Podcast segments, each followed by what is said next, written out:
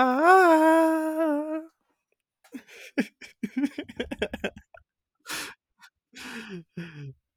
Ah, ah. Ay, me salió, mentira.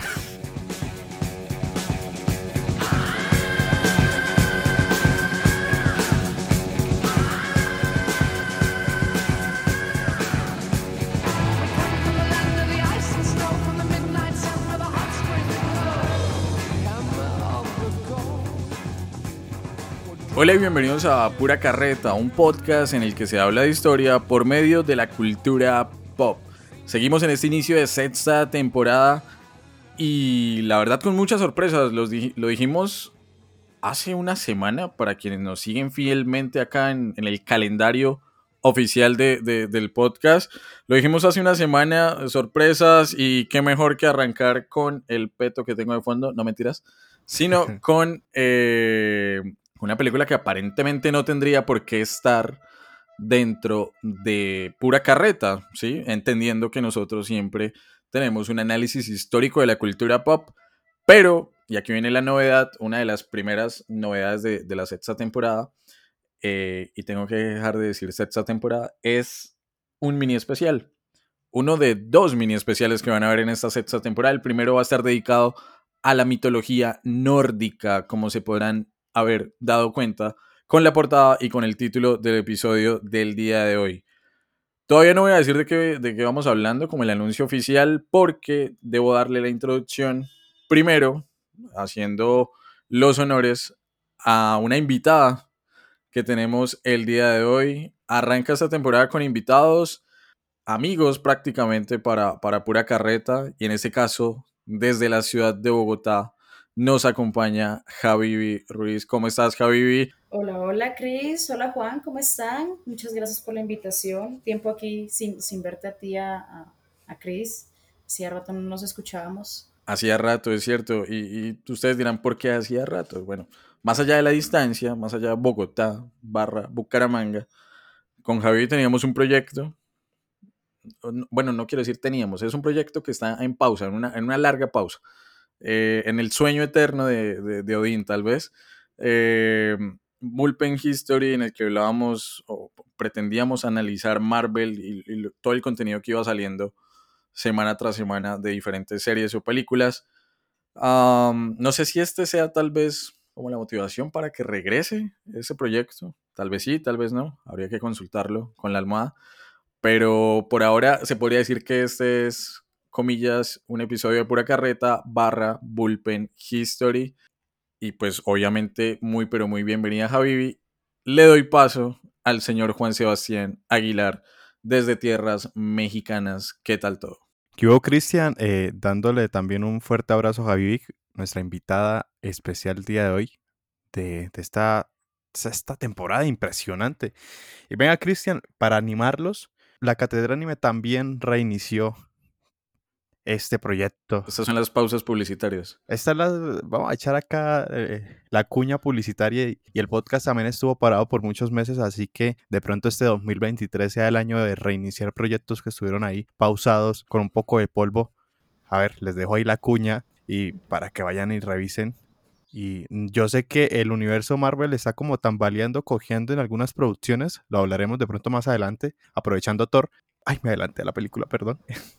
Pero anímense, anímense a, volver, aguantaría mucho. ¿Para qué? Y ya saludando a los, a los, a todos los carretudos que nos escuchan. Mm, nada, feliz, feliz de, de, de, continuar con esta temporada. Con una película muy particular. Vamos a hilar fino de nuevo, Cristian. Vamos a hilar fino. Si en el episodio anterior nos fuimos por la historia pura y dura, hablando de Argentina 1985, aprovechando que la selección argentina quedó campeona de Qatar 2022, que Messi por fin logró su sueño. Ah, pues sí, una película de hilar fino, Juancho ya lo dijo, Thor de Marvel Studios, pero no se sabe cuál de Thor, ¿no? Si la primera, que creo que no tiene subtítulo, la segunda es Un Mundo Oscuro, si no estoy mal, la tercera es Ragnarok y la cuarta es Amor y Trueno. Pero evidentemente si vamos a hablar de mitología nórdica e hilar fino, yo creo que eh, se hace más que necesario arrancar con este producto con esta película del año 2017, con la tercera entrega de Thor, del dios del trueno, con Thor Ragnarok.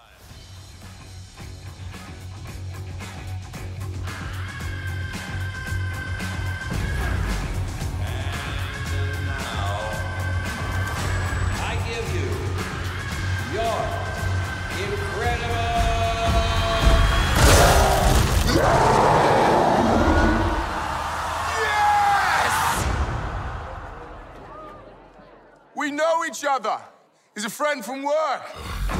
Oh, come on.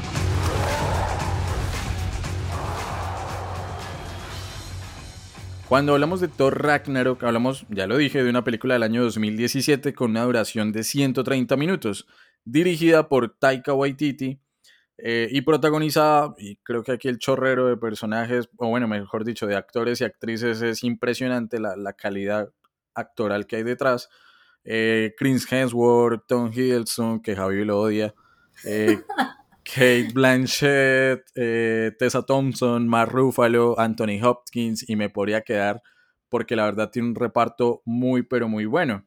Dentro del listado de películas que ha sacado Marvel Studios, el UCM, esta se ubica en, creo que es el número 17 y si no estoy mal, a fecha de hoy que estamos grabando este episodio, solo con películas, ya van 30. O sea, 17 películas.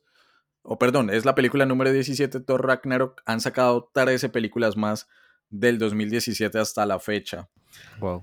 Eh, bastante, bastante contenido. Y eso que no mencionamos, las series. Eh, la serie de Loki también Javi la odia. Eh, es, no le gustó, cero. Acaben eso. ¿En serio? Oh. no, ah, es sarcasmo, perdón, siléntico.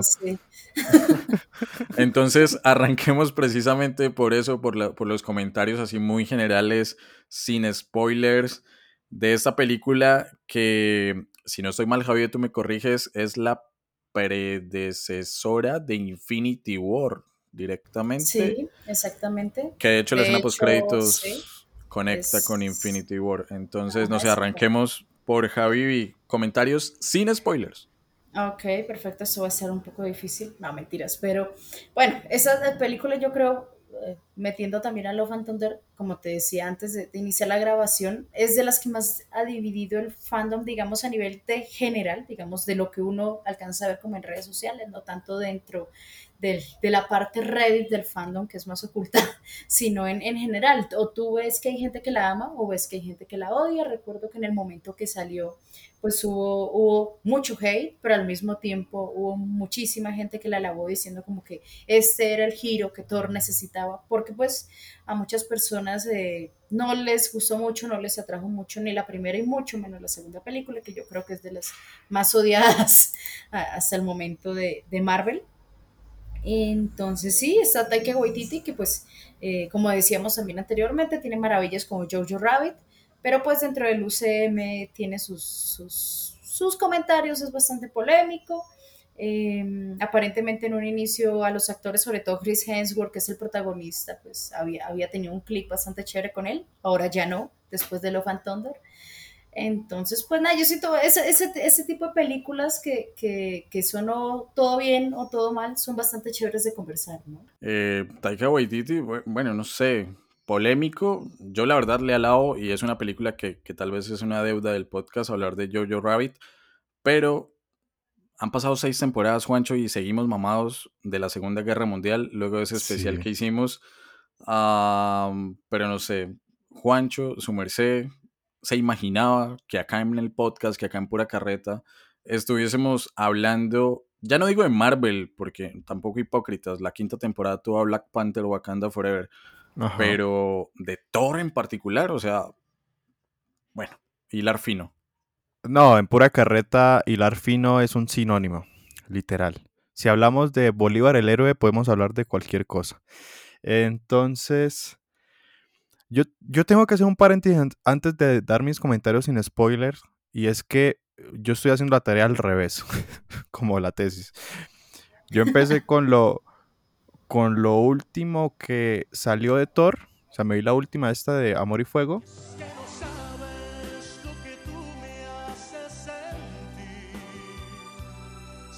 Y ahorita me veo la, la, la Amor y Trueno. tercera. Eso, Amor y Trueno. ya, mire, Amor, ya. y Fuego, cono- Amor y Fuego es una novela por allá de esas Venezolana, mexicanas. sí. pues, sí, Perdón, acá el contexto mexicano. Ya, Ahorita no. Televisa presente. Televisa presenta. Y ahorita me vi la tercera, así que quiero que me hagan el favor porque yo creo que hoy parezco es invitado. Eh, ¿Por qué Thor está en una jaula iniciando la película? porque no, no entiendo. No, o sea, no entendí el, el inicio de la película o no sé si lo dejamos para cuando empecemos con, con spoilers. Les pregunto primero. Eh, no, para spoilers, dejémoslo. Ok, entonces comentarios sin spoilers. Como me he visto la última que ha salido y esta, desafortunadamente para lo que conozco del universo Marvel, siento que a veces Thor es un payaso o es uno de sus payasos cómicos de, este universo. Que si bien hay otros personajes como Tony Stark o otros que son pues graciosos, etcétera, audaces, siento que a mi pobre Thor, porque me gusta mucho el personaje, además traer, digamos, toda una, pues toda una línea eh, cosmo, de la cosmología nórdica eh, en ese mundo de superhéroes, pues me parece interesante. Pero al pobre Thor siempre, me- me- me- no sé, chiste va, chiste viene, pero siento que a él le dan más duro en ese sentido. Con eso inicio, siento que una película que, que me confunde con respecto a, lo- a la línea histórica, y lo entiendo porque la película es entretenimiento duro y puro, solo que acá pues tratamos de hilar un poco fino con respecto a la historia. Pero, y hablando de la historia sin spoilers, pues es que se llama Ragnarok, ya sería el colmo. Me gusta mucho la representación que hace Marvel de, de- de este mundo, de esta, De este evento. eh, de- del evento como tal. Entonces lo dejo Sí. ahí. Hay, hay detalles que pues es lo de siempre, es Marvel, es, es una potencia en, en cine, en efectos especiales. Y pues eso siempre va a ser, o en la mayoría de los casos es un 10 y en esta pues sigue siendo un 10. Efectos súper, súper bien logrados. No como en la última, que de hecho surgió mucho un meme de última película de Marvel y ponen este, el, uno de los personajes negros, perdonen nuevamente, yo no sé mucho de, este mismo universo, que creo que es el hijo de uno de los protagonistas de la película, eh, que se miran telepáticamente y parecen estos efectos del Chavo del 8. O sea, Ay, Axel, pobrecito. Fue más chistoso Sí, ver sí. cómo lo corrigieron encima cuando la película ya estaba estrenada. fue muy gracioso. O sea, muestran, eh, eh, y perdón, voy a hablar de la, de la última película, eh, ya, con, ahorita me callan. Muestran el escenario de todos los dioses de varias mitologías, impresionante esa representación. Y después ponen esta forma de, de- de telepatía, de efectos de los 90. Yo, ¿qué es esto? ¿Qué, es esto? Eh, con eso termino. Me gusta la idea de, traer dioses a, mundos ficticios de superhéroes. Es como algo complicado de hacer, pero, pero chévere. Pero a la vez siento que, tienen demasiada comedia. Pero creo que eso es como normal en, en la línea de Thor. De pronto ahorita me corregirá. Y pues efectos en esta precisamente 10 de 10 por Marvel. Ok, yo no sé si en la línea de Thor, yo diría que en la línea de Marvel, porque precisamente uno de los protagonistas, bueno, mm, protagonistas no, de actores secundarios que hay por ahí, o personajes, perdón, eh, en Thor Love and Thunder es Zeus, eh, y la escena post créditos con Hércules. Entonces, siento que hay mucho por hablar, siento que hay mucho por comentar, estamos que nos hablamos, tal vez rajamos o no de, de esta tercera entrega del Dios del Trueno. Pero vámonos con una cortinilla y después de esa cortinilla los análisis ya con spoilers. O sea, si no se han visto Thor Ragnarok hasta la fecha, bueno, eh, imposible. Y se comerán todos los spoilers ah, habidos y por haber. Entonces va cortinilla y ya va- volvemos con los análisis, los spoilers, los comentarios. Hilar fino, puro y duro.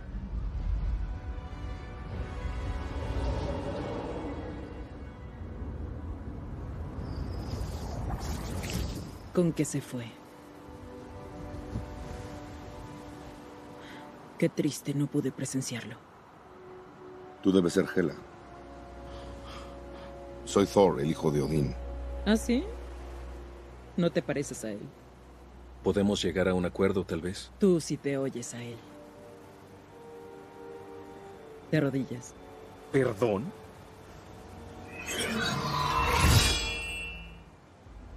De rodillas. Para su reina. No, no lo creo.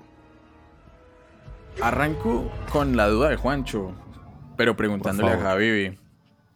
Porque yo tengo tal vez una respuesta. Yo sé que Javivi ah, me lleva años luz en conocimiento de Marvel.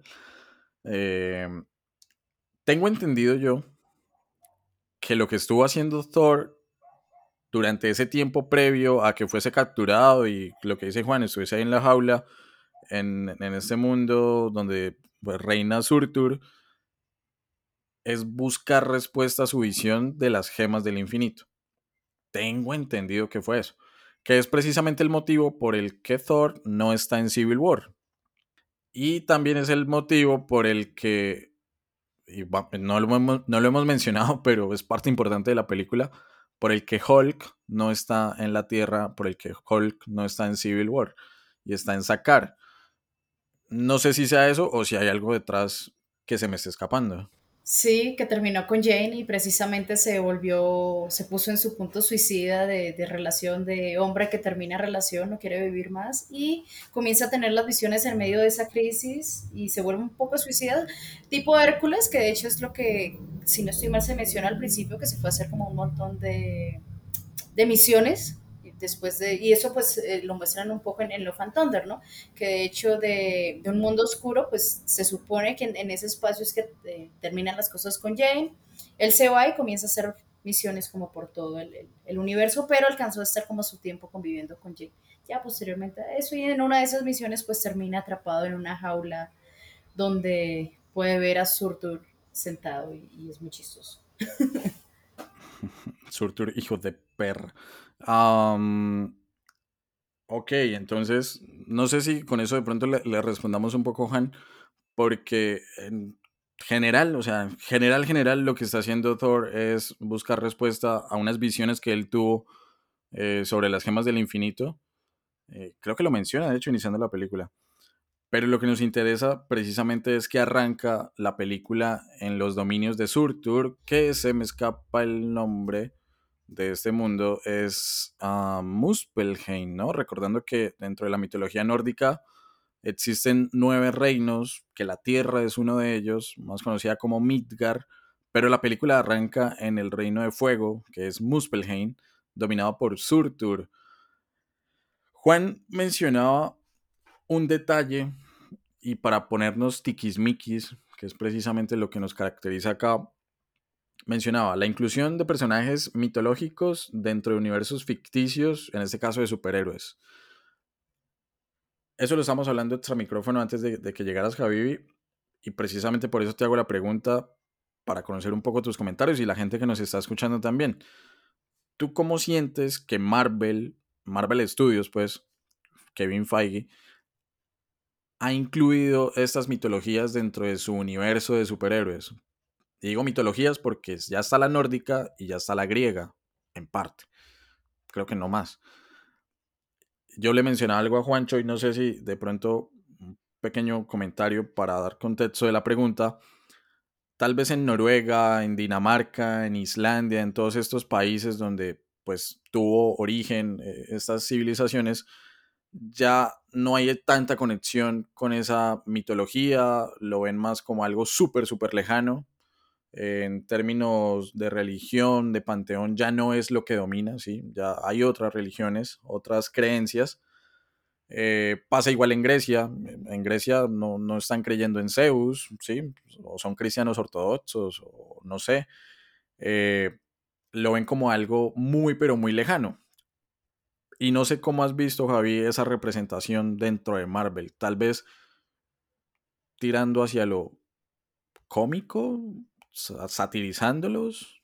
Pues bueno, está, hay varias perspectivas, ¿no? Uno es la del historiador un poco más pedagogo y, y fresco y otro es la del historiador canción que yo siento que somos la mayoría. Después de cuatro semestres en la carrera nos volvemos, no podemos ver películas históricas en absoluto porque nos volvemos hartísimos. Es verdad, por eso nació el podcast. Ah. Pero bueno, digamos, desde la parte como más light, por decirlo de alguna manera, pues está lo que diríamos muchos es que, bueno, puede cumplir un ejercicio pedagógico, digamos, yo tengo que hablar a nivel personal.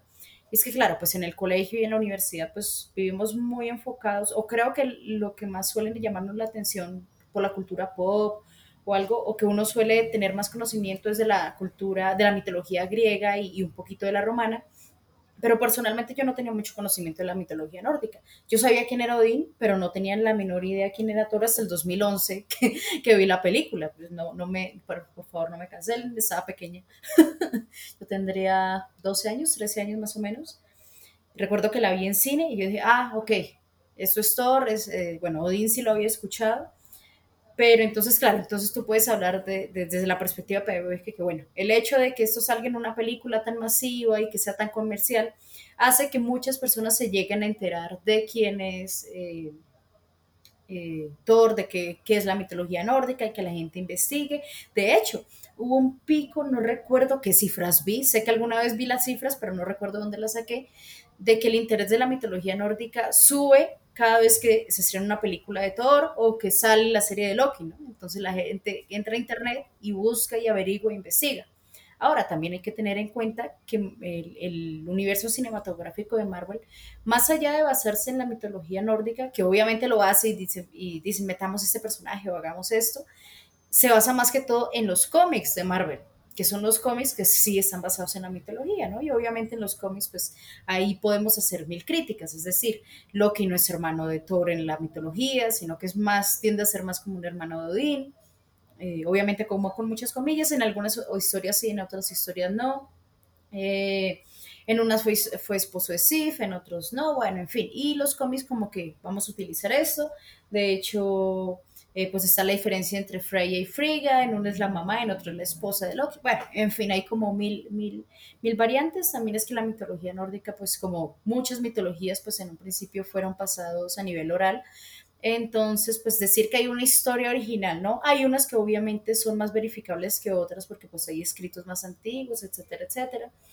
Pero pues bueno, aquí, aquí es el, el historiador Canzón que, que entra y pues hace la, la, crítica. Ahora, si nos ponemos precisamente en ese plan, pues podemos decir, no, es una burla a la mitología nórdica. Eh, muchos, eh, las pocas personas que todavía son paganas y, y creen en, en, ello. De hecho, a mí me causó curiosidad que todavía hay gente que cree mucho en Loki. es algo que, que me... Empezando causa... por Javi Ruiz. no, eh, soy, soy mucho, mucho, uff, sí, sí pero no, eh, la serie me revivió como, como ese amor. De hecho, la empatía que tenía con, con, con, esos personajes me revivió mucho con la serie. Es algo, es algo bonito que suele pasar con Marvel, ¿no? Que hay personajes que de pronto no nos entraron en algún momento hasta que suceda algún evento cinematográfico. Una serie es como que, ah, ok, listo. Pero entonces sí, entonces claro, tú puedes venir un historiador de, especializado en mitología nórdica y te va a odiar si tú dices que o recomiendas esa película como, como un referente mitológico, ¿no?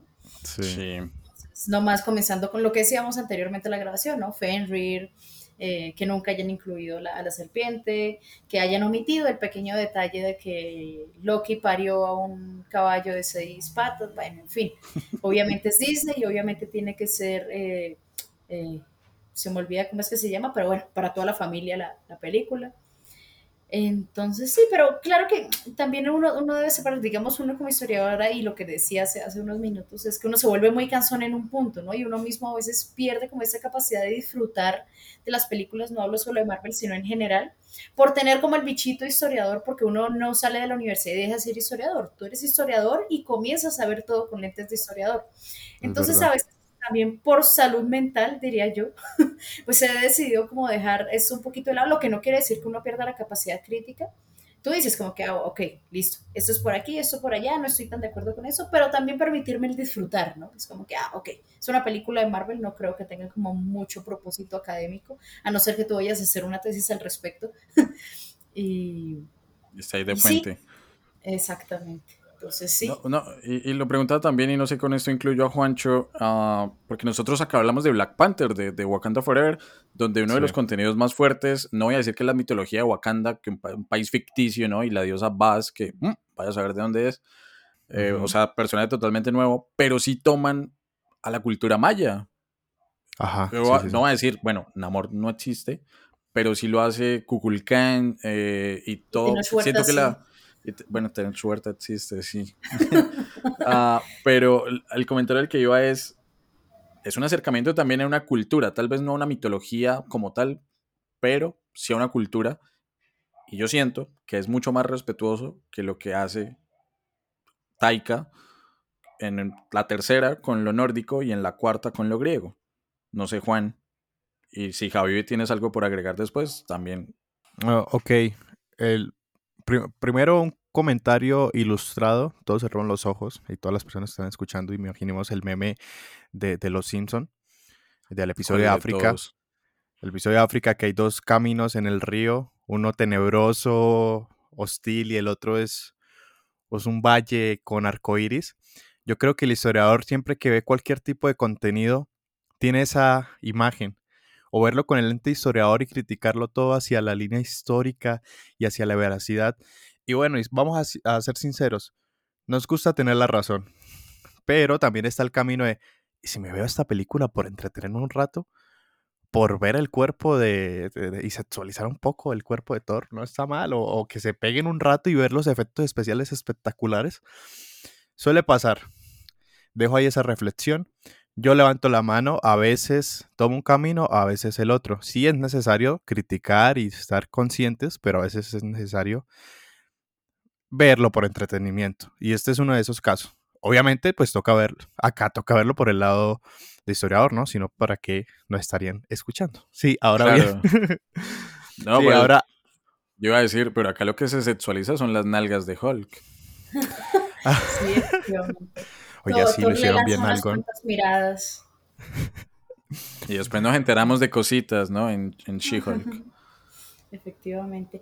Pero sí, yo creo que también algo que, que sucede mucho es que entre a ti más te gusta el tema desde la historia, uno se vuelve más cansón. Digamos Sí. como, pues en, en mis, en mis estudios no he estado como tan cerca, no me he interesado mucho por el estudio de la mitología nórdica. Puedo tomar un poco de distancia y decir, bueno, voy a disfrutar eso. Pero algo que pasó con 1985 es que no pude disfrutarla porque estaba viendo cada detalle de qué sucede, porque pues soy un poco fan de, de la historia argentina.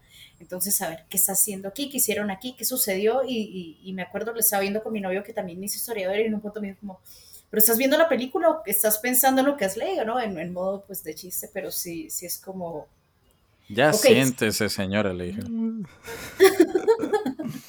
Exactamente. Entonces siento que uno entre más cercano al tema de investigación, menos tranquilo puede estar y más siento yo, obviamente, porque al, al tú estar cercano, pues tienes más conocimiento, tienes más voz para, para juzgar y criticar. Al final, para eso sirven también los productos culturales, ¿no? Sí. Y, para ahí iba precisamente la pregunta que, que me formuló Cristian de tener un producto, en este caso Marvel Studios, y representar pues todo, digamos, el panteón nórdico, que, que si es bueno o, si es malo. Yo digo que, que es bueno ese acercamiento, por lo que, se, por lo que hizo precisamente Javibi, que, que para muchas personas... eh, pues desconocen este tipo de personajes, desconocen este tipo de culturas y reflejar o ilustrar, en este caso, mostrarnos en la pantalla grande estos personajes nos acercan a la consulta, a la investigación y de pronto a, motivarnos a leer más, incluso sabiendo sobre el tema. Sabiendo, pues uno ya lo tiene con más, con más detalle y va hacia la crítica. Pero si de pronto el muchacho o no al muchacho, a la, a la persona adulta que no sabe ni siquiera qué, qué es la cultura nórdica, que por ahí medio sabía de vikingos y que eso también tenía una cosmología y que una construcción así como más cercana como es la griega, que la conocemos más por popularidad, pues eh, refleja un hecho de acercamiento y es positivo, yo lo veo que es positivo, tanto como por versión personal como historiador. Ahora el detalle, como todo en la vida, ¿cómo lo hacen? ¿Cómo lo representan? Eso sí debe tener como sumo cuidado, porque, a ver, imagínense que Thor no tuviese un martillo si lo tuviese una espada. ¿Sí? Ok. Lo cual, lo cual no sucede. Pero yo sé que... un debe- machete, hijo de puta. Confirmamos. Sí, hay un camino desde lo que se puede hacer desde la fantasía y sobre todo en, eh, con, con humanos, ¿sí?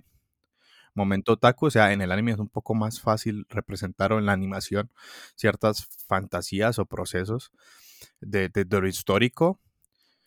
Eh, pero pues debemos ser claros que, que no todo lo histórico puede ser fácilmente reflejado en el séptimo arte. Entonces yo creo que ahí los guionistas deben, pues, digamos lo que me comentaba, lo que nos comentaba Javi precisamente de que pues Loki tuvo un caballo ahí, parió un caballo de siete, siete patas y etcétera. Entonces pues ellos dirán, bueno, ¿y nosotros cómo le hacemos eso? Es complejo, pero pues lo que más se puedan acercar, para mí está bien. E incluso si no se acercan, pues se generan espacios como estos, de crítica.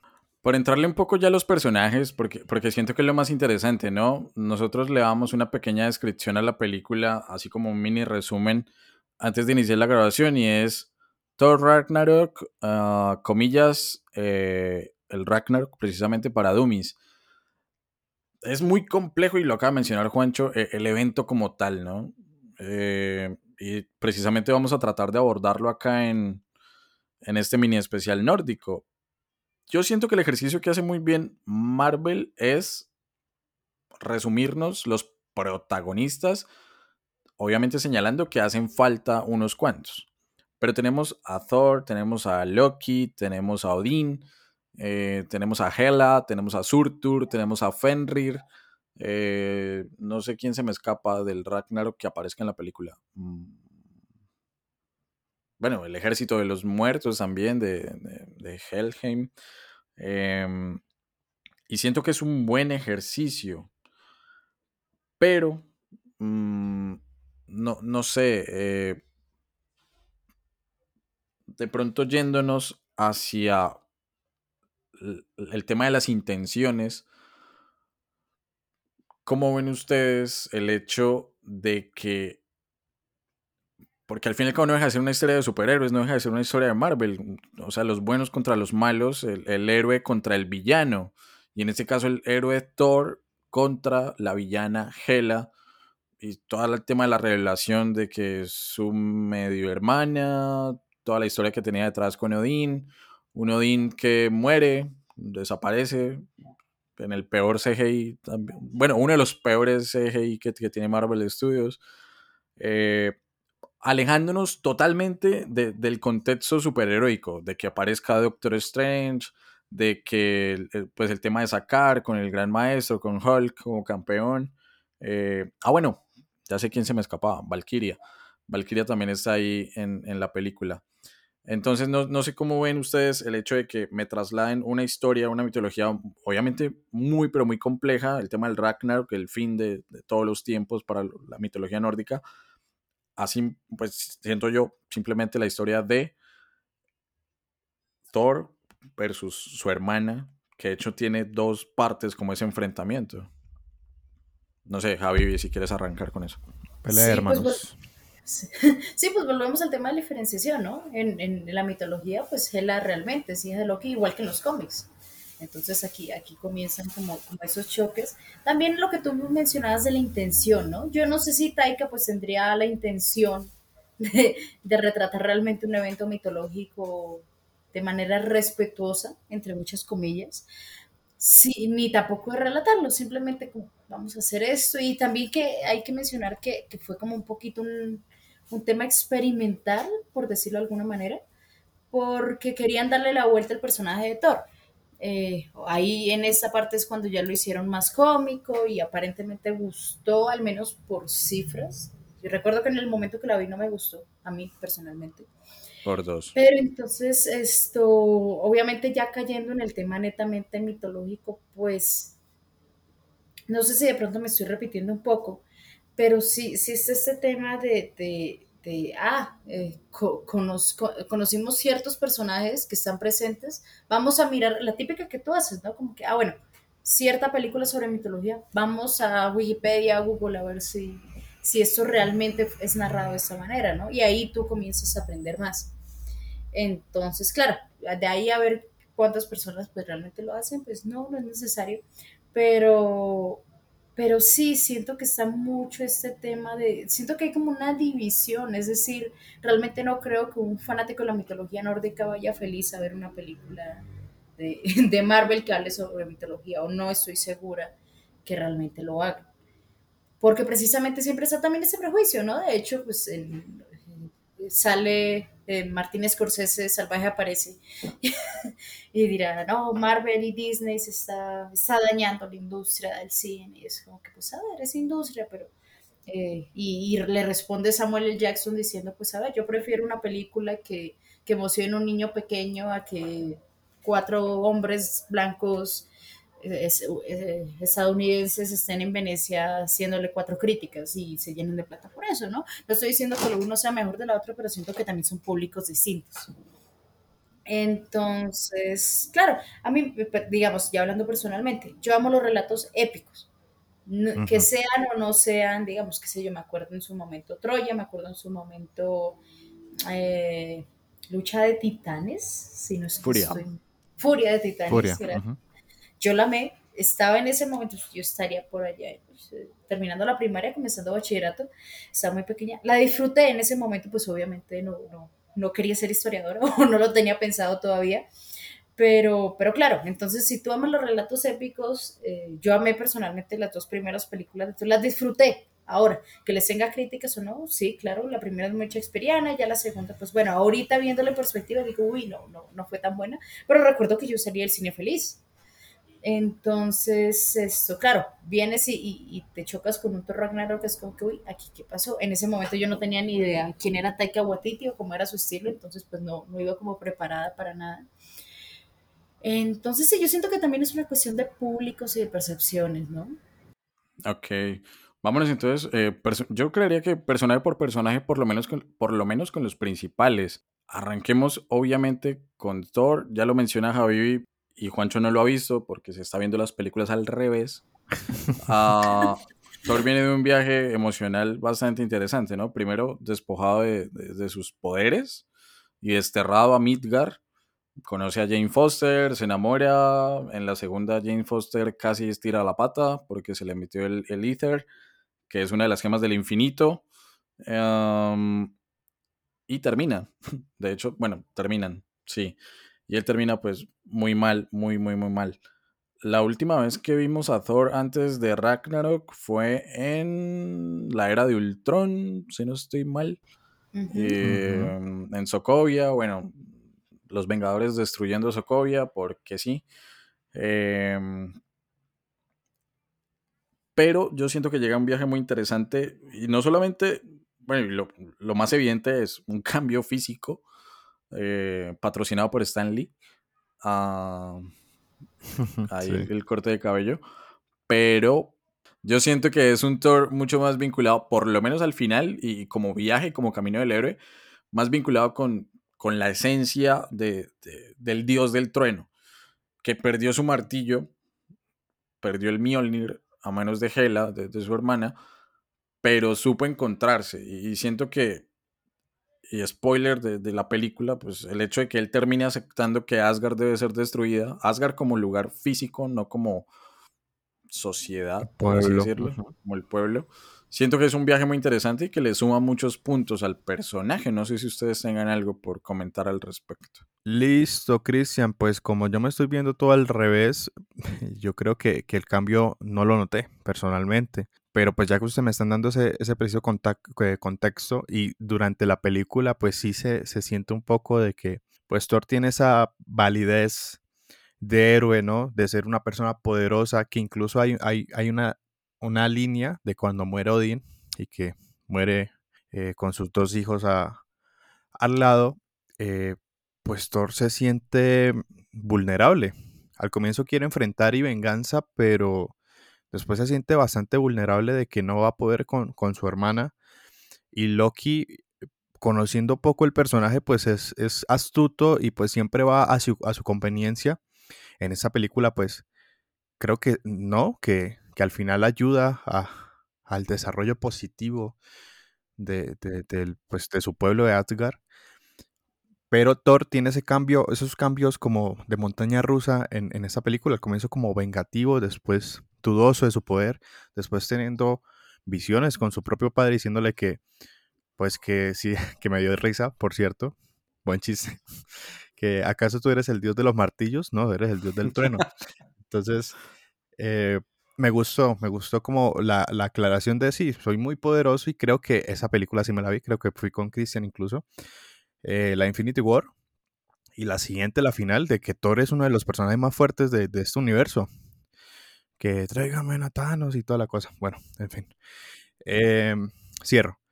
Y me gustó que, que aceptara que, que, pues, que Asgard no es un territorio físico, en este caso espacial, un planeta, o como lo pinten ahí en, en Marvel, sí como uno de los mundos que sí lo representan en uno de estos, de los nueve reinos, y que se los lleven a... Y eso lo sé porque me vi la última película, que eso sí me da risa, no Asgard, por allá en la Tierra, creo que están en Noruega, creo, cliché, no sé, pues estoy perdido. Sí, efectivamente. Ah, bueno, hay un gran guiño.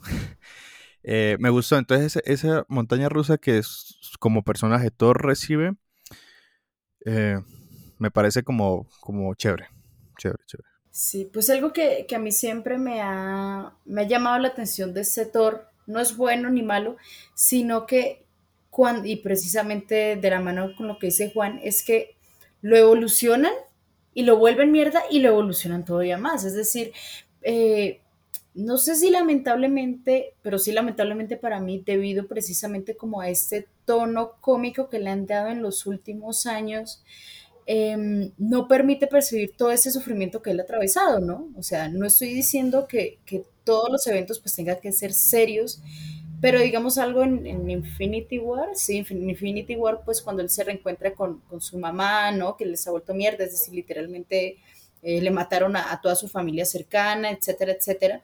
En Endgame. Y todo como desde en Endgame, gracias Chris por la corrección, pero sí, sí, como que poner algo tan denso, es decir, el man estaba sumido en una depresión tenaz al punto de que comenzó a jugar, ¿qué era lo que jugaba él? Fortnite, eh... Viva Thor, Gamer.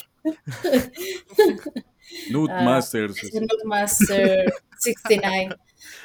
Esto, claro, eh, yo me caí a la risa, pero claro, tú después te pones a pensar y es como que, uy, esperen, aquí qué está pasando, ¿no? El man está bajo una depresión terrible, está con unos episodios de ansiedad que lo que hacen es comer, no está haciendo ejercicio, bla, bla, bla, bla, bla, bla. Esos son episodios depresivos.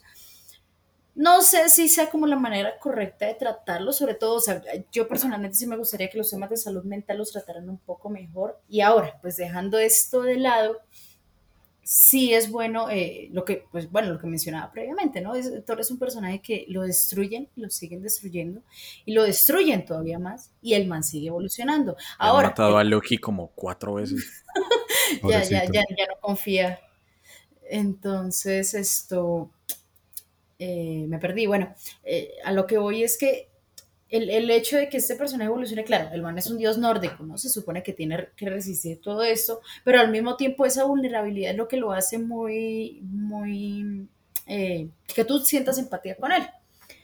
Que me guste o no, mmm, yo siento que debería ser de pronto una evolución un poco más clara y también que se lo tomaron un poco más en serio. No sé si es que son los directores quienes no se lo toman en serio, si es Chris Hemsworth que no se toma en serio a sí mismo, si es Thor que no se toma en serio a sí mismo. Eh, yo personalmente, eh, no sé si es porque lo veo con ojos de, de, la niña que fue a cine a ver la primera y la segunda película de Thor, es, pero me gustaba más ese Thor, o al menos lograba tomarme la evolución que él tuvo en esos años mucho más en serio, sobre todo la primera que es de un corte muy shakespeariano, me encantó, digamos aquí, aquí un poco de spoiler para, para Juan que creo que no se lo ha visto. La segunda intenta seguir como con ese tono épico, pero pues ya no fue el director, bueno, el de la primera se me olvida que es el mismo de... Kenneth Branagh. De Belfast, Kenneth Branagh, que es un director maravilloso, eh, o sea, para quienes no han visto Belfast, por favor véansela, es, es una belleza a nivel visual y a nivel de, de historia. Eh, la segunda, la verdad, no recuerdo quién la dirigió. Eh, mejor no lo quiero recordar. Dago García. Casi a esto. Colombia, tierra querida. Pero, pero sí, efectivamente, o sea, yo me acuerdo que en el momento en que salí del cine la disfruté, claro, ahora la veo con otros ojos. Eh, pero sí es como que siento que esa evolución no es tan clara, por ejemplo, como la evolución de un Tony Stark, ¿no? Que a pesar de que ten, esto, obviamente el, el, se resaltaba mucho este humor que tenía Tony, eh, tú notabas que el Tony en la primera de Iron Man no era el Tony de la segunda y tampoco el de la tercera, si a muchos no nos gusta esa película, y tampoco era el, mismo Tony de Ultron ni el mismo Tony de, bueno, del resto de películas. así él, eh, o sea, él pasa por cada uno de esos episodios, pero tú notas un avance, ¿no? A nivel de personaje, a nivel de guion, a nivel de, de los problemas a los cuales se enfrenta y de cómo los enfrenta el personaje.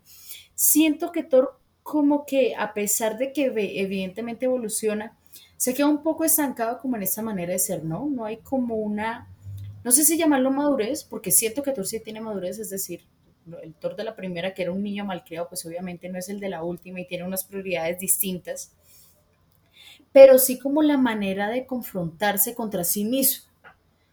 Entonces, sí, obviamente eso está totalmente atravesado como con este tono humorístico que le quieren dar vuelvo a decir, no creo que sea ni bueno ni malo, pero sí siento como que a veces no es clara esa evolución, digamos, a nivel de, de, no sé si llamarlo de, pero sí de la psiquis del personaje, ¿no? Sí. y es, era algo que se repetía, se repitió muchísimo también con Loki, pues está la serie que ya uno dice, ah, bueno, ahí sí ya hubo este cambio, pero era como que, ah, ah, por fin, ahora, ahora Loki es bueno, ah, no, espera. pero claro, eso sí es algo muy de Loki, no sé si sea algo propio de Thor. De hecho, me has hecho un poco reflexionar, Javi, y yo me llego a preguntar, de la Trinidad de Marvel, o sea, Iron Man, Capitán América y Thor, ¿podríamos decir que el que más ha sufrido es Thor? Si tú lo miras en perspectiva de, de muertes, claro. Porque digamos, al, margen, al margen de que Tony Stark esté muerto en estos momentos. Sí, efectivamente.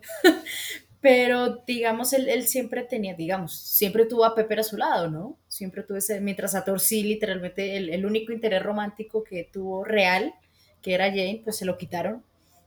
O, o bueno, eh, muestran ahí que, que le terminaron. Y, y, me gustó, de hecho, eh, algo que me gustó de, de Love and Thunder es como mostrar, o sea, hicieron real porque tampoco sentía como mucho esa empatía hacia, hacia la pareja, ¿no? Mientras que Tony, claro, ahora tú puedes poner en perspectiva también que de todos los líos que Tony tuvo con los papás, que en realidad siempre estuvo solo, en fin.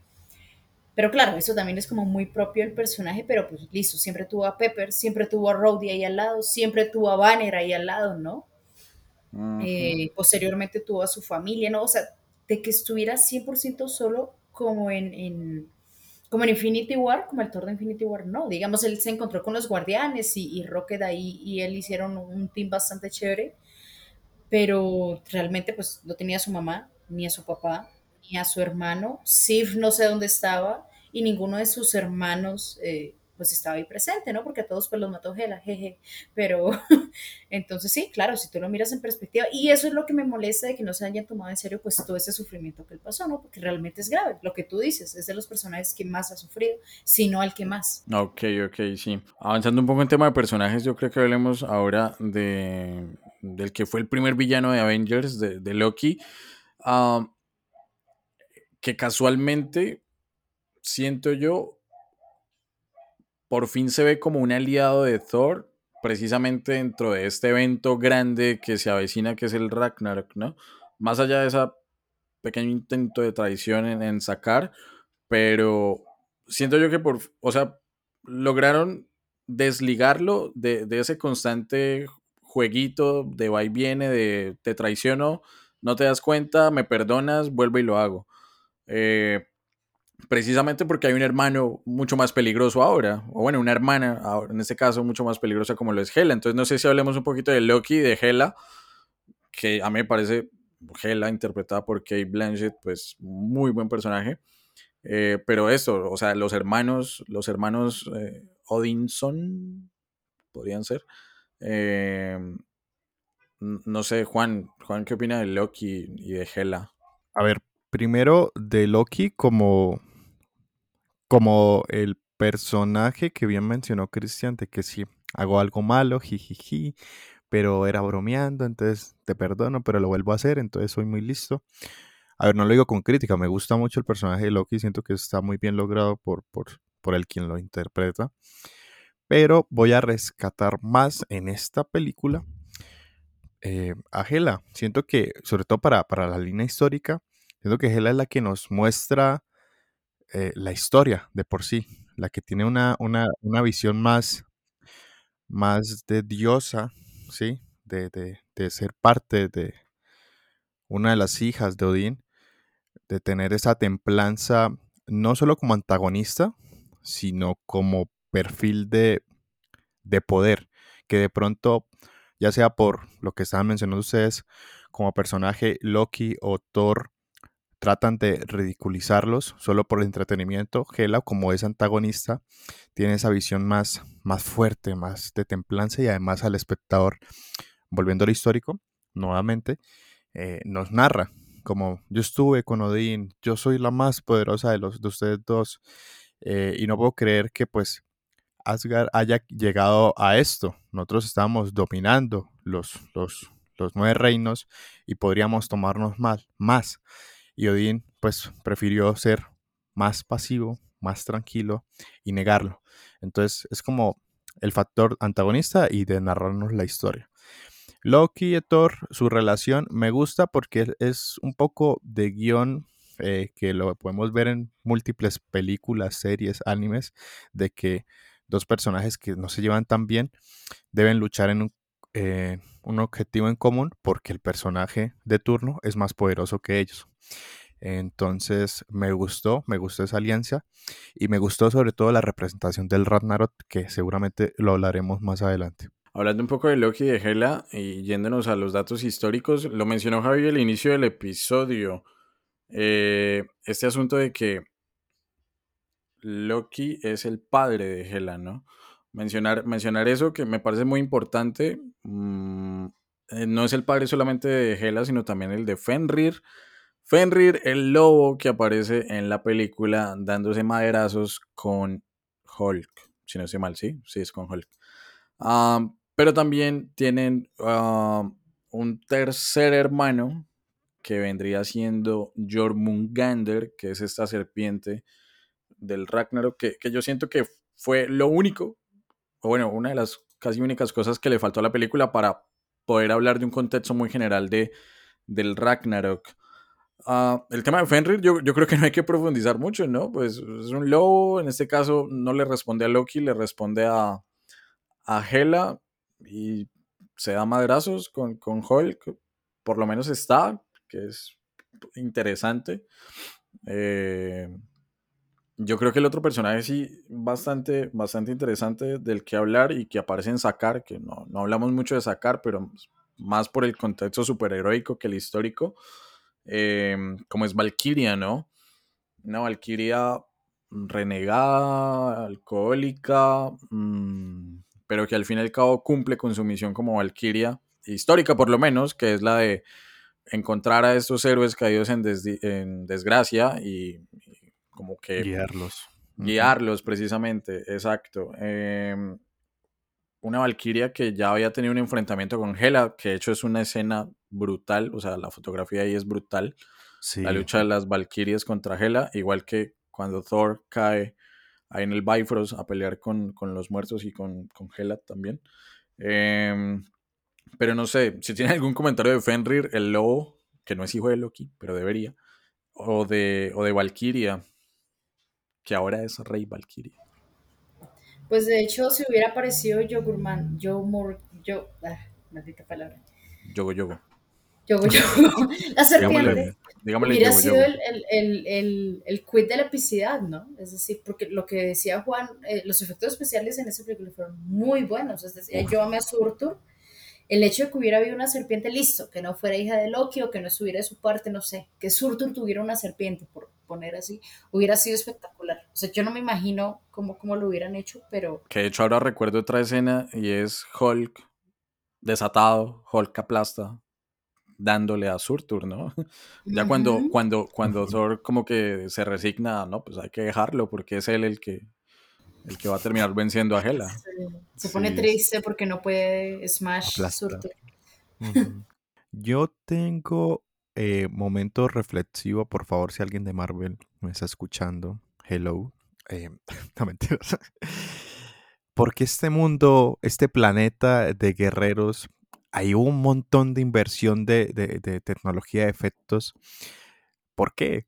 Sí, para contar el mundo de... O sea, fue entretenimiento duro y puro. Pero entonces, ¿por qué no me representan la serpiente? Como dice precisamente Javibi, o sea, hubo mucha inversión a de hecho muchos colores, de hecho un poco mundo cyberpunk, pero en el, no sé, esa parte de la película me gusta, pero me asusta. o sea, como, como que raya mucho, como que es dos películas a la vez. Ustedes no sienten que, en momento de entretenimiento, ustedes no sienten que Thor Ragnarok son dos películas aparte.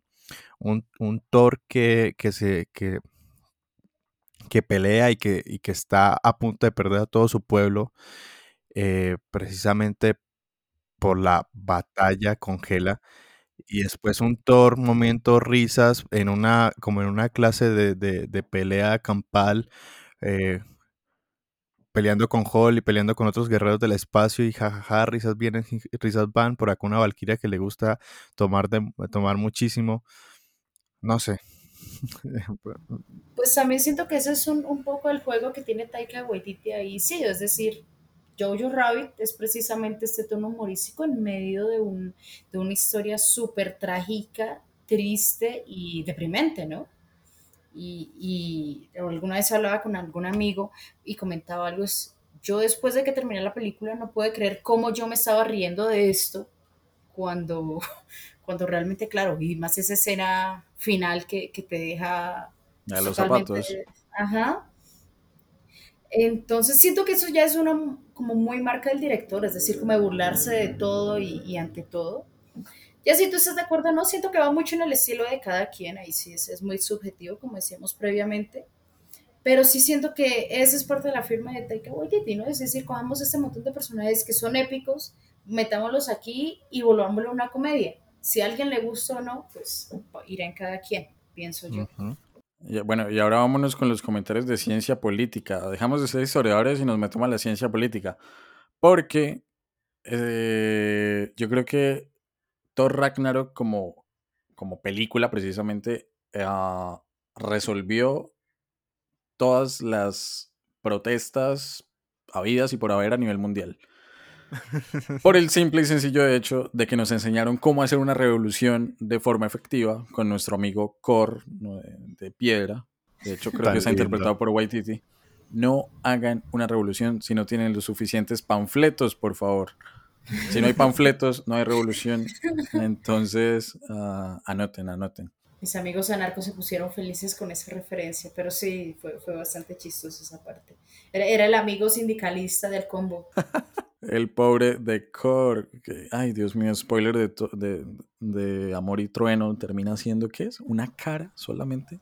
Sí, no, uy, esa película, eh, en fin. Y es el que se enamora, que el otro tiene bigote, sí, ¿cierto? Sí, Sí. efectivamente. Ajá, es como. Bastante estereotípico. Bueno, en fin, no, no, no, es, un, no es un podcast dedicado a, a Love and Thunder, sino a Ragnarok, am, que termina, yo, yo creo que en ese enfrentamiento, en esa vuelta a Asgard, con una Asgard llena de eh, tropas, llamémoslo zombies, muertos, precisamente del ejército de Hela, eh, y con un pequeño grupo de héroes, Thor, Valkyria, Loki y Hulk, contra ellos y Surtur al final partiéndole la madre a Hela, mm, literalmente atravesándola con su espada y con este tema de la llama eterna también. Se completó el Ragnarok y dejó de existir Asgard, pues acá spoilers también, ya lo hemos dicho, spoilers de Endgame, se creó nueva Asgard en Noruega. Y mi pregunta es, yo sé que obviamente si uno se, se va a leer el- el- la historia eh, de forma concienzuda, debe haber una reflexión, como en toda mitología, de este evento, ¿no? O sea, lo pasaba en Grecia, pasaba en Grecia con el tema de, de los titanes, la titanomaquia contra los olímpicos, eh, el tema de los semidioses y bueno, todas esas pequeñas enseñanzas que deja. Pero ¿cuál sienten ustedes? Y obviamente no lo analizamos a profundidad desde lo histórico, sino desde la referencia de cultura pop que es Thor Ragnarok Marvel Studios. Pero ¿cuál sienten ustedes? Y esto ya para terminar los comentarios fuertes y luego irnos con la calificación. ¿Qué es la enseñanza o qué es la, la reflexión detrás del Ragnarok como evento? Yo siento que está muy asociado a, en ese momento se me olvidó el nombre, pero es esta serpiente que, que se come su propia cola, ¿no? Y es algo que, que comparten todas las mitologías. Mi perro hace lo Eh, mismo. la mía también, efectivamente, tienen, son, son, son las serpientes. Ah, tiene un nombre hasta, hasta que me, a mí me parece genial, pero en ese momento se me, se me escapa. Y no recuerdo qué mitología es.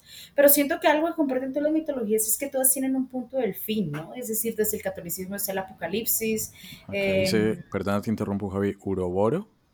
el Uroboro, sí, Ok, Ouroboros ya. se llama otro, es, efectivamente. Sí, pero algo que comparten todas las mitologías es eso, ¿no? Como un, un ideal del fin que limpia todo y, y renace un mundo nuevo, ¿no? Con, con nueva gente, eso va muy de la mano con la idea que se tenga de moralidad, ¿no? Entonces esto se encarga de limpiar también como a nivel de, de- de la conciencia general.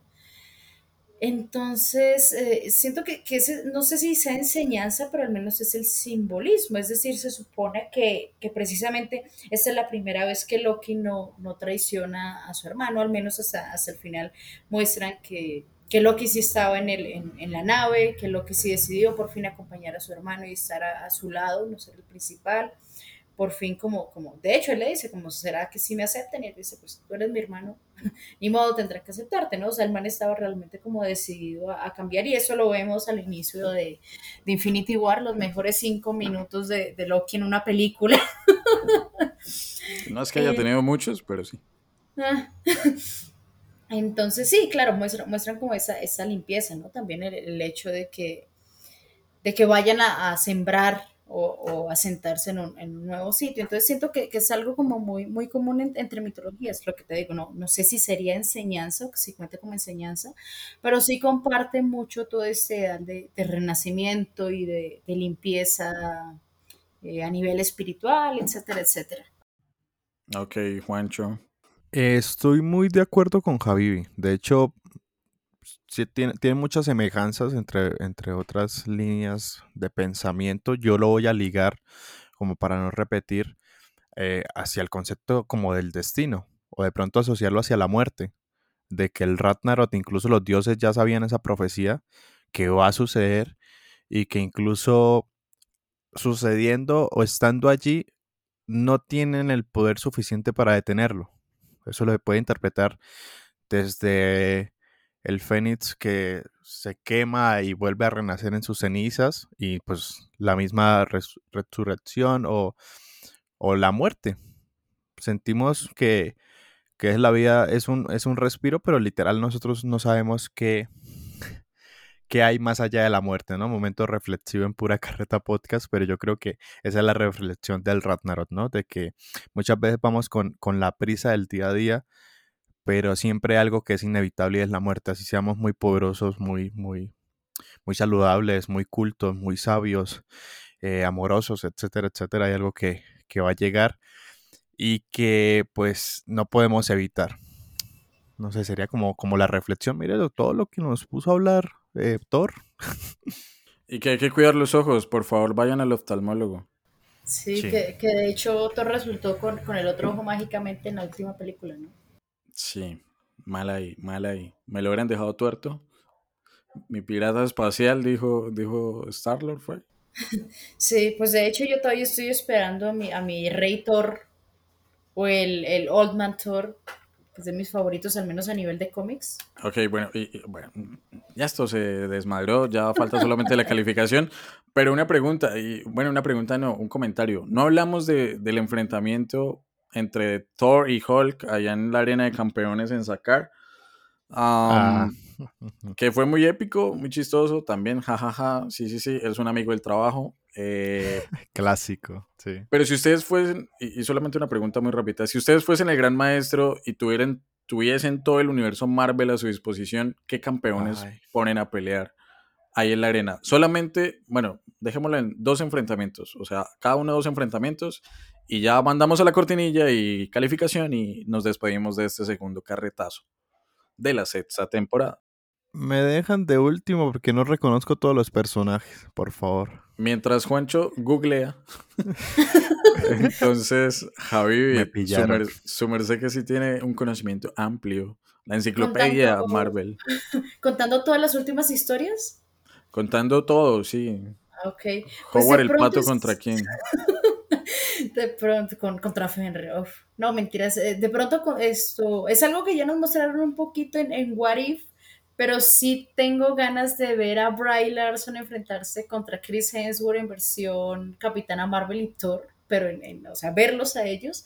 Claro, en, en What If ya vimos quién ganaría, pero sí tengo ganas de saber si, si, si en, este, en esta línea temporal del UCM, qué tal, qué tal iría. Yo, yo tengo mis apuestas eh, claras, pero, pero siento que sería el- el- esta pelea de rubiecitos sería algo bastante curioso e interesante. Vea, pues, eso está muy interesante.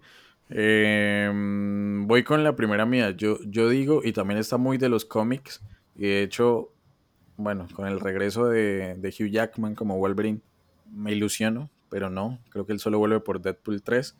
Pero una pelea entre Hulk y Wolverine sería Wow. Uf, Del- sí. putas. Juancho, No, ¿ya no, pensó no o era- seguimos acá? No eran dos enfrentamientos. Sí, cara, es que no sé con quién enfrentar al que sé. Ah, bueno, entonces Superman es de deseo, ¿yo? Ay, ah, la puta. Bueno, Javi, tu segundo enfrentamiento, ¿cuál sería? A ver, Messi contra Maradona, no, déjame pensar. Mm, Uf, es que Marvel tiene tanto. eh, eh, ah, ¿Nos quedamos en el UCM? Mm, No, bueno, no sé. Pues Wolverine no ha salido en el UCM. No, todo. Es, es que en uno de los últimos cómics que me leí de, de Thor, una versión precisamente de Wolverine que amé y que la verdad no tenía ni idea de que existía, y es Wolverine con la Fuerza Fénix. Ok. Estaba Esa Fuerza Fénix, perdona, pero esa Fuerza Fénix está muy prostituida. Sí, Hasta es yo la podría con, tener. con todo el mundo. Y efectivamente yo creo que, que en los cómics hay una versión con cada uno de los superhéroes que tuvo la Fuerza Fénix en algún momento. Sí, hasta la tía May. Con, eh, para quienes se vieron la serie, con el Ultron de What If, el Uh. último de los últimos. Creo que ganaría Wolverine, pero sería una pelea bastante interesante de ver. Porque al menos como lo muestran en el cómic, en este momento no recuerdo el nombre del cómic, pero es de los de. Bueno, se me va, de los mismos escritores de, de la línea del Thor en el que se basó, del cómic en el que se basó para hacer Love and Thunder, que se supone que pues es de las mejores líneas temporales a nivel de cómics, o al menos eso dicen los expertos. Pero sí, es un personaje que de hecho en- en- es, es- es uno de mis sueños. Desde que lo leí, es, es el- ese Wolverine con la Fuerza Fénix me pareció una locura. Ok, entonces ahí tenemos al Ultron con las gemas del infinito ah, contra Wolverine eh, y la Fuerza Fénix. Mientras. Juancho. Juan, Ya ah, los ya tengo, los los tiene tengo. Juan. Yo sé que ustedes tienen todo el contexto, sí, de, de eventos superpoderosos. Yo no. Pero me gustaría algo más en la Tierra. Algo más de espías, algo más de, de una escena súper larga, pero de tipo de coreografía, de patadas, golpes, eh, armas. De pronto para algunos no les gusta, pero me gustaría, no sé si ya se enfrentaron ahí, perdón, pero la Viuda Negra, uff, un besito desde, desde México. Eh, y a Hockey. Hockey es que se llama el de las flechas. Sí, Ok. sí, sí. Sí, eh, algo, algo suave y algo poderoso que yo no sé mucho, pero me gusta. Mi personaje favorito es el Doctor Extraño, Doctor Strange. Con Capitana Marvel, creo que son muy poderosos y estaría bastante bueno el- el- el- el enfrentamiento. Y me gusta en particular porque, no sé, yo estaba buscando otro hechicero y de pronto es que no me acuerdo. Porque los enfrentamientos con, con Doctor Strange me parecen una locura para ver. O sea, que abra portales, que es de otras dimensiones. Y no le conseguí otro personaje tan poderoso eh, a- al nivel así de, de- de poderes mágicos. Entonces, pues me tocó ahí como Capitana Marvel porque pues, también es muy poderosa. No sé si me ayudan. Dormammu, vengo a negociar. No, pero con... no. Mephisto, el Mephistazo. Mm, Mephisto, tal vez sí. Claro que esos ya hay varios en los cómics. A mí, ahora que tú mencionas Capitana Marvel con, con Doctor Strange, me interesaría una pelea entre ellos, pero a nivel de, de discusión, siento que sería interesante por la, por la personalidad sarcástica de ambos. Sí, o sea, me- los combiné precisamente por eso, porque como que tienen esa chispa como, sí, de sarcasmo constante. Y la otra era como, pues no, no, no quería ligar así como, ay, Spider-Man y Capitán América, sino quería algo así como más cuerpo a cuerpo, ¿no? Dos personajes que tienen son habilidades de mortales, enfrentándose, no sé, en edificios, algo más como lo que fue Iron Man, ¿no?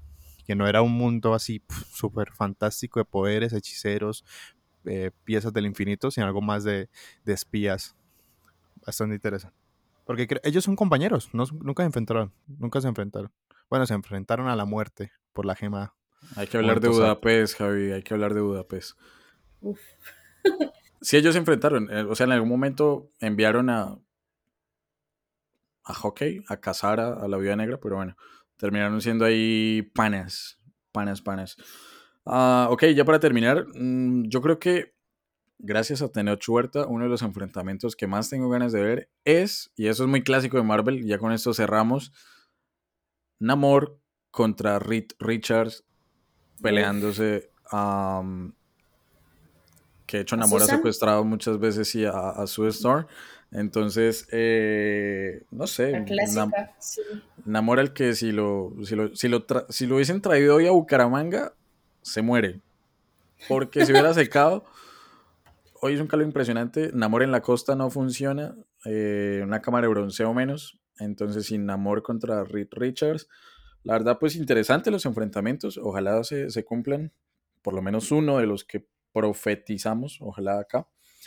Entonces, eh, vámonos con la última cortinilla de este episodio, hablando de Thor Ragnarok y la calificación que no puede faltar acá en los carretazos de pura carreta. Entonces, entra cortinilla y nos vamos ya con el final, con la calificación. Mm, no. Sí, no parece muy útil. A menos que combatas a tres vampiros que se están abrazando. La verdad quisiera tener mi martillo. ¿Martillo? Era único. Fue forjado con un metal especial del corazón de una estrella agonizante. Y al girarlo muy rápido me daba la habilidad de volar. ¿Lo montaste? No, yo no dije jamás que lo montara. ¿Lo traías en la espalda? No, no, no. Lo giraba a gran velocidad y luego me levantaba de él. No es verdad. ¿El martillo te levantaba? Del suelo. Me levantaba Arranquemos del suelo muy alto y me por el señor Juan Sebastián. Como es Como, como casi nunca. Eh, señor Juancho, de 0 a 5, su merced, ¿cuántos paraguas le da a Thor, Ragnarok. Ok, ¿cuántos paraguas? Escena curiosa. ¿Cuántos paraguas? Mm, ¿Habrá mucha lluvia en esta calificación? Jajaja, ja, ja. momento risas, Marvel lo ha vuelto a hacer. A ver, tengo que empezar con que, pues el propósito de la, de la película, de abrir paso a este especial sobre, la, sobre pues, el mundo nórdico, que va a estar muy interesante, vienen otras dos peliculazas.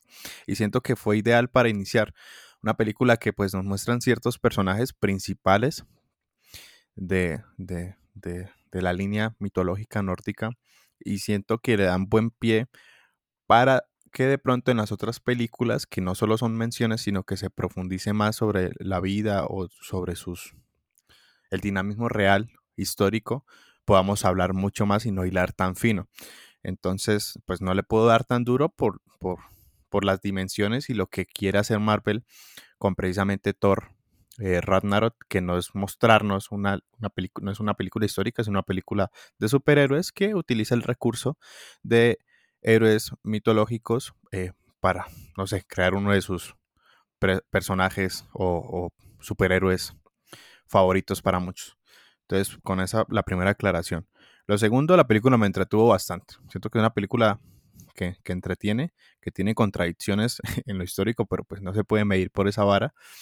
Em, los efectos nuevamente 10 de 10 y siento que la conversación estuvo bastante fluida. Yo vuelvo a repetir, yo prácticamente fui un invitado más, que como medio perdido en ciertos temas eh, de Marvel, pero fue bastante bueno y, chévere eh, estar acá participando. Pero pues no es una película que me enamore, así como, oh, tengo muchas ganas de ver Thor Ragnarok. Eh, no. Pero termino con esto. La representación del mismo me pareció espectacular. Eh, en efectos, la batalla final, Hulk lo entiendo como factor de entretenimiento y pues de narración en este universo. Eh, porque sé que todas las películas van ligadas una tras otra y que debía salir y, resolver ciertas dudas de películas anteriores. Pero era como gracioso, ¿no? O sea, como, ah, Thor, Loki, sí, Hela. Y ahí está Hall. Y a la nada Hall va a saltar y va a enfrentar al, al dios o el que va a representar el Ragnarok. Entonces, como que entretenimiento cool en historia, pues eh, XD. Entonces, pues no se va a rajar la película porque la recomiendo, es chévere, eh, es graciosa. Diría yo que es mejor que la última, comparándolas con las únicas dos que he visto, es mucho mejor. Entonces yo le voy a poner un, un 3-8, un 3-8 a, a Thor Ragnarok eh, para iniciar este especial que vamos ya en, otro, en los otros programas o, en, el otro contenido que ya hable un poco más a profundidad sobre este mundo, pues nos dé más pie de conversación histórica. Siento que la película da lo que quiere, eh, bueno, da lo que escribieron y pues que no podemos como criticarla de más porque pues es lo que ofrece. Ok, ok, listo, Juancho. 3,8 eh, paraguas para el pobre Thor, luego de que le rompieran el que tenía. en lo personal, y dejando a Javi para que cierre con broche de oro la calificación ahorita, en lo personal de 0 a 5, ¿cuántas Valkyrias eh, le doy a la película? Javi en algún momento dijo que cuando recién salió la película como que no le gustó, a mí tampoco, pero con el tiempo como que uno la sabe valorar más después de lo que hicieron en Amor y Trueno, como que uno la valora muchísimo más. Juancho también lo acaba de decir, como producto de entretenimiento está, está bien. Em, más allá de que tenga los típicos problemas que ha tenido Marvel Studios a lo largo de sus cuatro, ya próximo cinco fases, los chistes estúpidos, por ejemplo, ese del trasero del diablo y qué sé yo, o sea, cosas como, o sea, no, por favor. Pero uno entiende que, bueno, eh, es, entretenimiento y es para todas las edades. también recuerdo uno de los comentarios que hicimos al inicio de la grabación y es el Ragnarok para Dummies. Yo, yo siento que si alguien desconoce por completo la, la mitología nórdica, que de alguna otra forma claro que Asgard tiene que desaparecer, que lo tiene que hacer Surtur, eh, que Hela también va a estar ahí presente y pues todos estos personajes que están ahí rondando. Em, siento que es un ejercicio correcto, pero que obviamente, y también lo menciona Javi, no, no es que yo me hago profesor en, un bachillerato de ciencias sociales y voy a colocar esta película para enseñar historia eh, de Odín y todo este panteón. Entonces, cumple para entretener, no para informar, no para instruirse al respecto. Como inicio del especial de, mm, de lo nórdico, donde no solamente se va a hablar de la mitología, sino también, digamos, aterrizando un poco en Midgar, acá, guiño, guiño, de, de todo lo que fue esta cultura, esa civilización, pues eh, me parece correcto, deja abierta muchos, muchos temas, muchas eh, variantes, diríamos por ahí. Em, entonces, pues sí, pues está bien. Y aparte la canción de Led Zeppelin está muy buena. Entonces, eh, Immigrant Son. Ah. No, Juancho. Hágalo todo. Hágale, haga usted el intro, Juan. A ver, acá. Ah, ah. Ay, me salió, no mentira. Lo siento, es imposible escuchar eso y no pensar en. No te llamas. sí, es cierto. No, no me llamo, no me llamo. Grande track, grande track. Ah, entonces, habiendo dicho todo eso, yo tengo que colocarle un 3,3 a, la película. Em, pasa como con lo justo, ¿no? Pasa como con lo justo, pero pues está bien.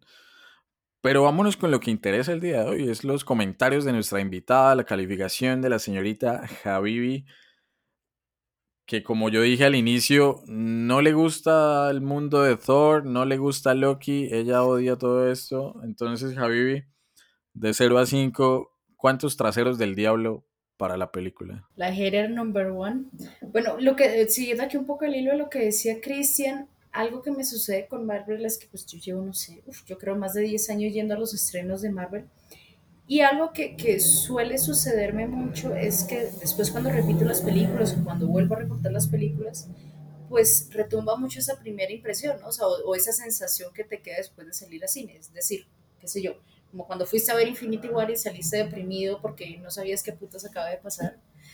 Entonces, algo que me sucedió precisamente con Ragnarok es que yo salí como aburridísima y la verdad bastante enojada del cine, ¿no? Porque lo que, te, lo que les decía era que yo estaba como no solo acostumbrada, sino que esperaba más este Thor épico y, más, no sé si llamarlo más mitológico, pero sí que al menos fuera un poco más serio, ¿no? no lo que les decían, yo no tenía idea de Taika Waititi en ese, en ese entonces pero efectivamente las últimas veces que me la he repetido, no voy a negar que la he disfrutado muchísimo. Me he reído, he, pasado un buen rato, es decir, es una buena película de domingo, como, como uno suele decir, no, no me aburriría. Y es de esas películas que tú repites y la disfrutas sin problema, ¿no? Ahora, no sé qué tan objetivo estoy siendo porque pues amo Marvel, entonces yo soy de las que se puede repetir casi cualquier cosa. Iron Man 3 no, pero... porque no, si es película navideña. Ah, quedémonos en, en Hawkeye para, para especial de Navidad, please. Entonces, esto, Voy, voy a, quedarme un poco en la mitad porque lo que les decía, entonces me choca un poco esa primera impresión con el hecho de que la haya disfrutado después, con el hecho de que ahora lo vea, por ejemplo, muchos de la perspectiva de que tuvo efectos especiales muy buenos y que al final es una historia bien narrada, ¿no? Y que obviamente es una película importante porque la siguiente pues ya es Infinity War, ¿no? Y, comienza, por decirlo así, como lo duro de la historia. Entonces yo me voy a ir por un 3-5, voy a quedarme ahí como en la mitad de ustedes dos. Ok, Javi, 3,5 traseros del diablo que se suman a los 3,8 paraguas y a los 3,3, las 3,3 valquirias, perdón, uh, que nos da un promedio de 3,5 para la película, para todo Ragnarok, este segundo carretazo de la sexta temporada de Pura Carreta Podcast, iniciando el mini especial del mundo nórdico. quedan dos episodios, no les vamos a decir cuáles son, pendientes, pero muy, pero muy pendientes. Eh, tal vez el único spoiler, Juancho, no sé qué podemos hacer, es que no van a ser películas y ya. Sí, sí, sí. Ok, no se dirá nada más. Entonces, eh, no sé, pues ya con esto cerramos, ya está la calificación, ya estuvo el análisis, ya echamos carreta. Javibi, mil gracias por acompañarnos. La verdad que eh, me hacía falta hablar un poco de Marvel, lo que mencionaba Juancho también. Eh, hay que meditarlo. Mil gracias por habernos acompañado, sobre todo obviamente en estos temas, pues no podíamos dejarte por fuera.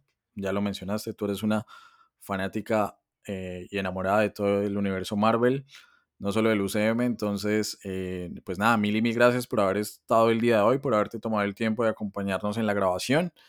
Eh, no sé si quieras decir algo ya para despedirnos. No, ustedes que serán muy amables. Eh, por ahí de vez en cuando, cuando, cuando me queda el tiempo, los escucho bastante. Ustedes son de los podcasts históricos de, de, vieja guardia, al menos que yo recuerde, siempre, siempre estaba la carreta por ahí, por ahí andando. Y no, eh, de verdad sí hacía, sí hacía falta hablar de Marvel. Hace, hace rato como que no, no, tenía como ese, ese, gusto de extenderme un poco. Y además el, el hecho de mezclarlo con, con, la historia, pues siempre será bastante, bastante bonito intentar hacerlo. Así que muchas gracias, en serio. No, a vos, Javi. Y señor Juan Sebastián, ya arranca, ya está tomando vuelo esta sexta temporada hablamos de Argentina 1985, pegamos el brinco hasta Noruega y ahora hablando de Thor Ragnarok. estuvo bueno, estuvo bueno. Estuvo bueno, yo creo que voy a hablar por todos los oyentes el día de hoy y que, que, que retomen el podcast. Sí se puede, sí se puede. Y, y ya, y nos vamos a quedar acá un poco en esta zona, ¿no? Un poco de frío, un poco de frío se, espera acá en pura carreta y emocionados estén pendientes.